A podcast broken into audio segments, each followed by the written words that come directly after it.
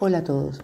En este nuevo encuentro a la distancia que estamos teniendo, nos vamos a ocupar del análisis de la unidad 11, que son las rentas de la segunda categoría. Muy bien, vamos a ver las características de estas rentas de la segunda categoría. ¿Se acuerdan que cuando empezamos analizando las rentas de primera, cuando analizamos, perdón, las rentas de primera categoría, habíamos dicho que estaba dentro de las rentas no ganadas y que dividíamos un poquito en rentas ganadas y no ganadas, siendo que en las ganadas había más proporción del, eh, eh, del factor eh, trabajo y en las rentas no ganadas había más proporción del factor capital. Porque, y entonces de pronto podemos poner un ejemplo, decimos un señor que tiene un departamento en alquiler, no tiene que hacer nada durante el transcurso del mes, sino esperar que transcurra y el primer día del mes siguiente va a cobrar el alquiler de ese departamento y esa es una renta de primera categoría de las que se llaman no ganadas. Bueno, acá pasa más o menos lo mismo, porque acá estamos hablando de que se trata de colocaciones de un, eh, financieras, que decir, una persona tiene un determinado capital mobiliario y lo eh, coloca a interés, entonces simplemente espera que transcurra el tiempo para ganar ese para ir a cobrar ese interés. Igual si tiene un bien mueble y lo da en alquiler, tampoco realiza mucha actividad con eso. Y así cualquier otro ejemplo que pudiéramos dar.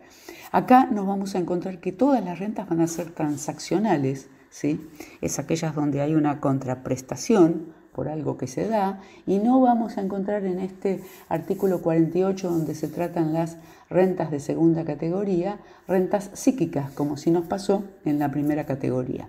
Como dije antes, están agrupadas dentro del artículo 48 de la ley y tienen otra característica que fueron sumamente, estas rentas de segunda categoría fueron sumamente afectadas por la reforma de la ley 27.430 y eh, luego nuevamente fueron afectadas por la reforma de la ley 27.541, eh, eh, afectó em, básicamente a estas rentas de la segunda categoría.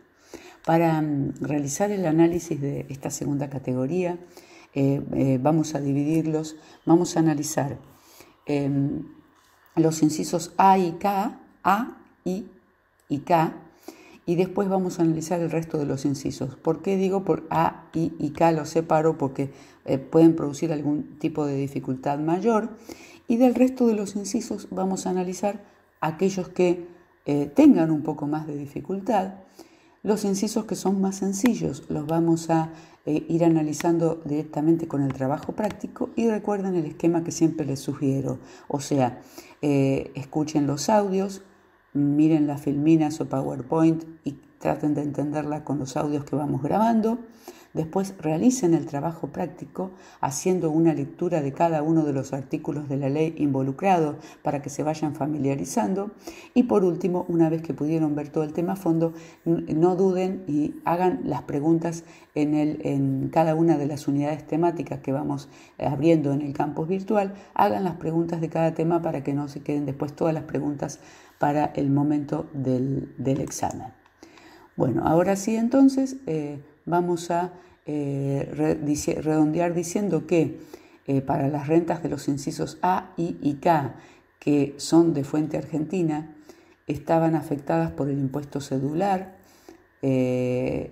introducido por la ley 27430, que volvió a ser reformado y algunas de ellas ahora ya no, con la derogación del artículo 95 y 96 Em, y que el resto de los incisos se va a ir a grabar en forma global eh, aplicando la alícuota progresiva del artículo 94.